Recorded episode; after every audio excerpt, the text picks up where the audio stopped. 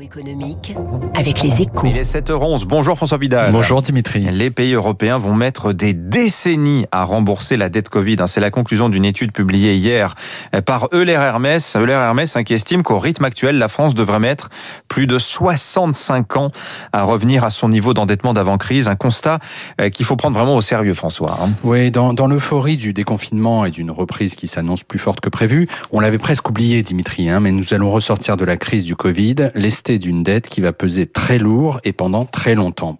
Plus 20 points de, PIB en un an, hein, c'est 5 points de plus que l'Allemagne, par exemple, alors même que nous partons de beaucoup plus haut.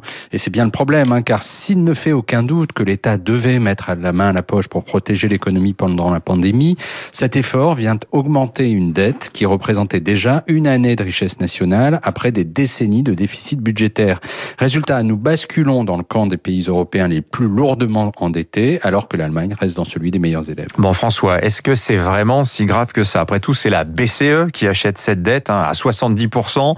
Et même si les taux remontent, hein, les intérêts payés à la Banque centrale, au final, bah, ils sont reversés aux États de la zone euro qui la détiennent. C'est la Banque de France, en fait, hein, qui la détient, cette dette. Bah, hein. euh, Sur le papier, ce scénario tient la route. hein. Certains économistes y y souscrivent hein, d'ailleurs. Le, le problème, c'est que dans la réalité, les choses sont beaucoup moins simples. D'abord, une banque centrale ne peut pas assurer les fins de mois des trésors nationaux éternellement, sous peine d'affaiblir sa monnaie. La planche à billets de la BCE devra donc s'arrêter bientôt. Ensuite, la question de la contrainte budgétaire ne va pas tarder à refaire surface au sein de la zone euro de la part des pays les mieux gérés. Enfin, et surtout, dans les années qui viennent, les besoins de dépenses publiques vont exploser dans la santé, l'éducation, la recherche ou la transition écologique. La mise à niveau de l'économie européenne va nécessiter des moyens colossaux, ce qui signifie en clair que nous sommes condamnés à réduire notre dette dès que possible si nous voulons préparer l'avenir. Bon, j'ai bien compris que vous n'achetez pas la théorie monétaire moderne hein, qui nous dit que les déficits des États, ce sont les excédents des peuples.